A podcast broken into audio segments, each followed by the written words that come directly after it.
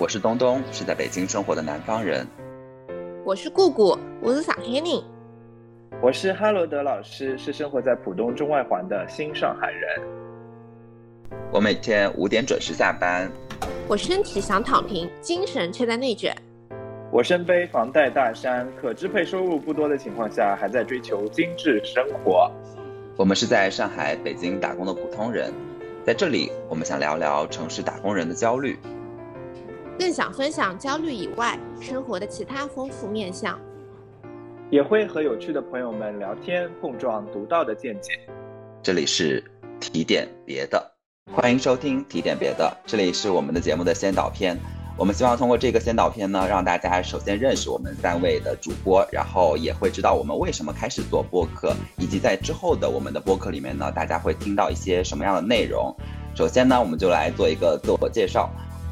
我是东东，是一个非典型的北京打工人。虽然是一个惨兮兮的乙方，但是我每天都准时下班，周末基本不加班。我又是一个社恐，但是又非常喜欢聚会，讲究呢又不精致的这样一个非常矛盾的个性的主播。大家好，我是哈罗德老师，我是一个在上海工作的普通白领。对于生活一直有非常精致的幻想，但是往往由于房贷的大山，没有办法实现自己对于生活的预期。所以呢，我给自己加了一个 title，叫做“精致生活的空想家”。目前我对生活的每一个细节可以说都非常的会讲究，但是往往呢都在将就的过程当中。Hello，大家好，我是姑姑，我是土生土长的上海小姑娘，然后广告系毕业，目前从事市场营销相关的工作，属于被人骂的甲方。我出生在夏天，所以大部分时候都处于一个比较高的 high energy level，擅长苦中作乐。目前正在学习成为一个情绪稳定的成年人。就为什么我们三个人会凑到一起做播客呢？其实就是因为我们有一个非常共同的身份。我是灰灰的室友，我是灰灰的大学同学，我是灰灰的师兄兼辅导员。对，但是灰灰并不是我们这个播客的主播，就是这样一个神奇的关系。可能他已经做媒体做累了吧。除此以外，我觉得我们还有个很重要的关系，就是我们是牌友。最开始认识的时候，就是通过打牌认识的，然后之后就会固定的在上海打牌。我们打的不是普通的真上游，是需要动用智慧与策略的。五人八十分也叫做找朋友，对，而且就你想，平时如果你约麻将都很容易三缺一，但是我们这个牌局需要五个人，所以其实对约局难度是有非常高的要求的。但是因为我们都共同热爱这个游戏，所以我们常常就是在。上海约牌局，然后我们还把这个光荣的传统从上海带到了北京。然后在我们成为牌友以后呢，我们慢慢的又变成了另外一个很重要的身份，就是我们是一起旅行的这个旅伴。我们首次旅行是去到了以色列，然后之后就是我哈老师，然后还有我们的姑姑，还有灰灰，我们四个人加很多其他的人 去了非常多非常多有意思的地方。而且呢，我们整个团队是非常。和谐而且角色非常明确的一个旅游团，在这个旅游团里面呢，我们哈老师是一个非常重要的角色，你可以介绍一下自己的角色。嗯，一般我都是这些旅行的发起者，但一般在目的地的选择上，灰灰会起到决定性的作用？他提出来的一些比较小众的旅游目的地，其实一开始都不在我的计划当中，但现在已经一一实现了。反倒是自己特别想去的地方，因为疫情的原因，现在都去不了了。而且我觉得还有一个很重要的原因，因为哈老师常常提出来的，因为他前面有讲嘛，他是非常精致讲究的一个人。虽然他说他在将就，但他的将就也只是就是可能会把自己的旅游目的地从。西欧变成东欧，就同样是欧洲，但由于预算的原因，要去一个呃降维打击版的欧洲。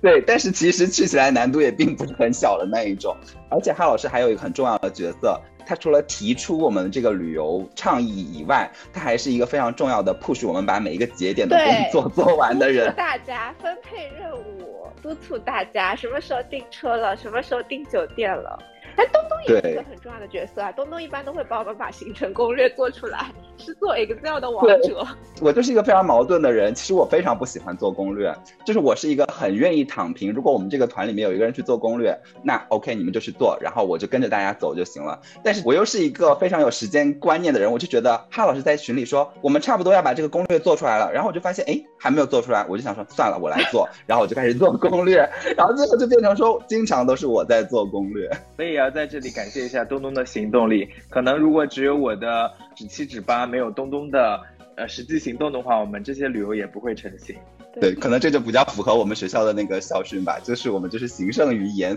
然后我思考了一下我的角色，发现一个我是这个里面的投票的人。然后比如说大家说去什么地方，四个人或者五个人里面，就是可能会成为决定性的一票，然后大家就会决定说好，那我们就去那。然后在过程中，我发现我好像也没有承担什么角色，所以只能把自己定义成是气氛组的担当。是你刚刚说到你的情绪那个 high level 嘛？我觉得这是一个很重要的品质，因为我就是一个持续情绪都相对来说常常都是非常稳定的人，我要去调动自己的情绪。而且我觉得，就是后面就是维系我们的关系，还有一个很重要的关系，在我看来，就是我们是群友。虽然这个听上去是非常冷漠的一个关系，但我觉得这是一个非常非常重要的关系。因为就是你可能跟很多很多的人都是群友，比如说你跟你工作的同事也可能是微信的群友，你跟你的什么初中同学、高中同学也是会是群友，然后和任何一个甚至就是只是见过一面，在工作上打过一个交道的这种就是甲方乙方这种客户，也有可能是群友。从我的经验上来说，你一定会有。大部分的群都是那种消息关闭，对，或者你不说话的，但是只有那么一两个群是你一想到，哎，今天看到一个任何的新闻八卦，然后朋友的消息，你都会想要丢到这个群里面，然后看看大家的反馈的。那种群，那我觉得我跟哈老师还有姑姑，就是在这样一个一群里面，我会把我今天看到的一个明星的八卦，看到我这周围朋友的一个，我觉得哎他的这个动态变更了，我就会丢到群里面来和大家讨论。然后包括我自己工作上遇到各种想要吐槽的事情，我也会丢到这个群里面讨论。所以这个关系对我来说就是一个当代年轻人最重要的关系，就是有一个可以分享一切的微信群。嗯，对，因为我也记得大学老师曾经写过文章讨论微信，就是微信有一种中介化的作用，它会把你线下的身份中介到不同的微信群的不同场景当中。那其实绝大多数群，就像东东说的，都是工具属性，客户也好，呃，乙方也好，甚至有些群是只用来抢外卖红包的。但是在我们的群里呢，大家更多的身份就是相互陪伴，通过线上和线下不同的方式，在不同的时空内相互陪伴的好朋友。而且我们这个群感觉就是可以说走就走，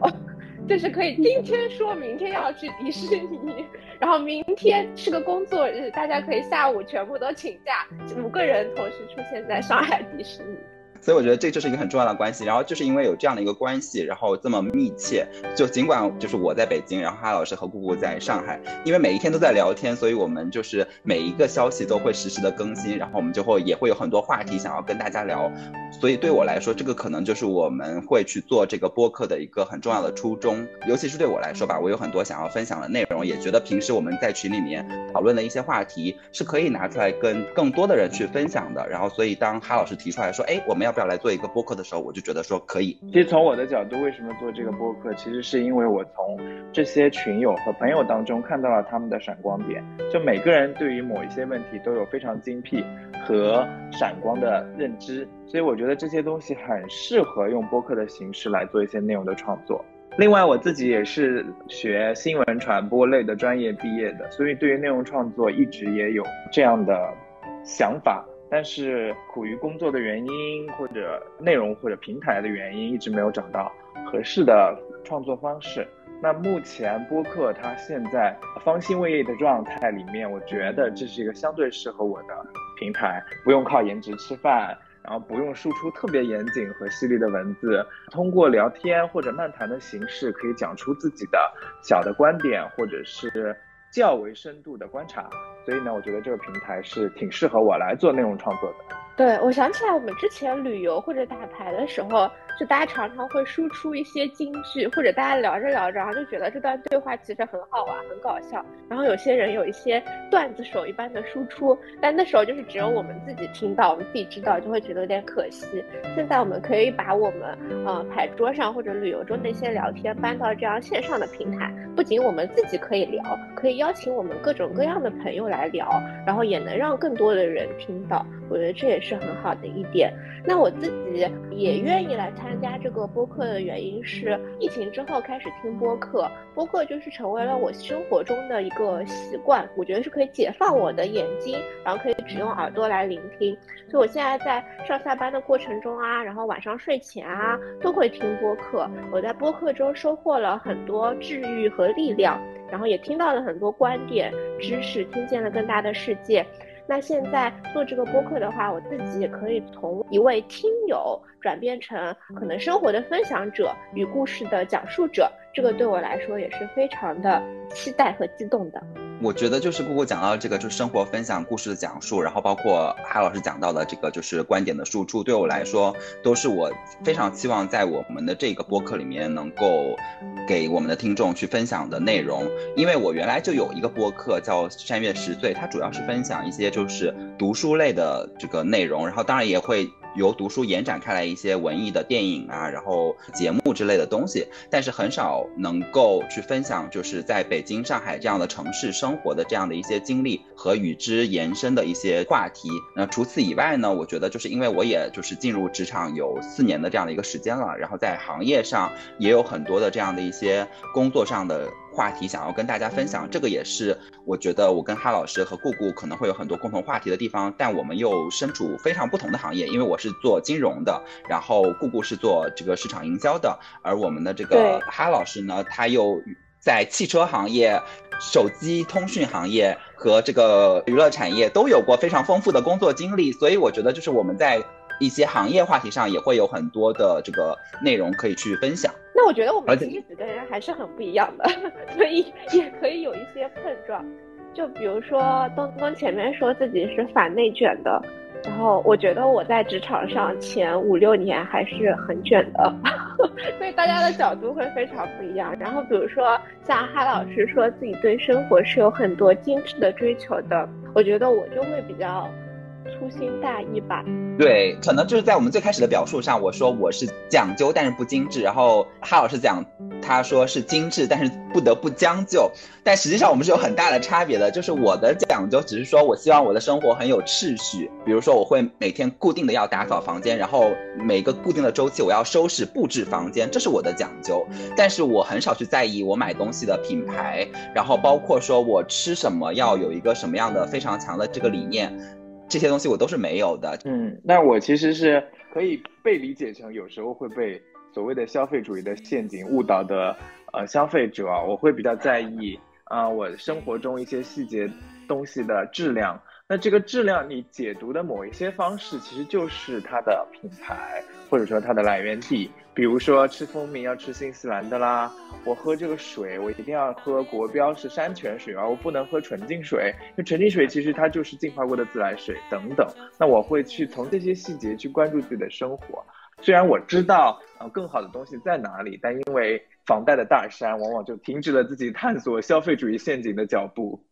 那除此以外呢？我觉得就是我们在上海和北京生活的话，还有一个很大的好处，就是我们真的会遇到很多特别有意思的人。这个也是我期望未来在我们的节目里面可以分享他们的故事，甚至如果可能的话，可以邀请他们来上我们的节目。从我的角度上来说，在北京也生活了十几年了，这个过程中。不管是在大学读书的时候，还是工作了以后，有两类人 我是非常想要分享的。一类就是我觉得是非常有趣的人，就是比如说我确实认识一个医生，然后他同时又是在夜店当 Go Go Boy 的，就是这样的双重人生，对我来说就是一个非常有趣的经历，而且我就非常愿意去探索这样的经历。那另一类人呢，在我看来就是。他不是有趣的，是奇葩。这个就是可能我在工作中我会遇到一些，我就会觉得说，嗯，他的工作方式怎么会是这样子？然后甚至我就不得不用“哔哔哔”那种词语去描述他的那种。然后我就会想说，那到底怎么样跟这种人相处？我想到的分享的是生活在上海嘛，所以大家脑海里可能有一群 typical 的生活在上海的人应该有的生那个生活图景，就比如说像爱情神话里拍到的一样，就小鞋匠也喝咖啡，也说英语。然后一边过着很精致的生活，一边又去非常便宜的零七商店里，然后买各种各样的东西。但我自己又不属于那样一个 圈层，所以我觉得可以分享，就既属于这个大家想象中的样子，又不属于大家那个想象比较市井的、平凡的、烟火气的、普通的上海人的生活的样子。那最后呢，就是我们就要来讲一讲我们这个播客的名字的由来，提点别的。这个名字呢，当然是由我们的最精致的及最有品味的哈老师想出来的，所以由他来介绍一下为什么我们的播客叫做提点别的。提点别的这个中文名其实是一个英文单词，叫做 tidbit，它的音译听起来很像提点别的。那 tidbit 这个词呢，它在很多词典里的意思呢，都会把它解读成一片很美味的小食，或者是一段很精致的故事。所以呢，我们很想用这个单词来命名我们的节目，它代表着我们会从自己的生活经验以及身边的朋友当中挖掘出来精巧的故事、有趣的分享和相对比较精辟的观点。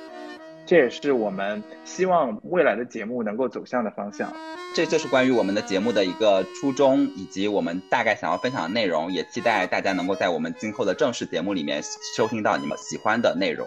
如果你是这一期节目的听众，并且你已经听到了这个时间点，那说明你对我们这群人，我们将要分享的东西一定是非常感兴趣的。所以呢，请你一定要持续的关注我们的节目，我们会带来更多更精彩的分享的。希望大家持续收听我们的播客，谢谢，拜拜，拜拜。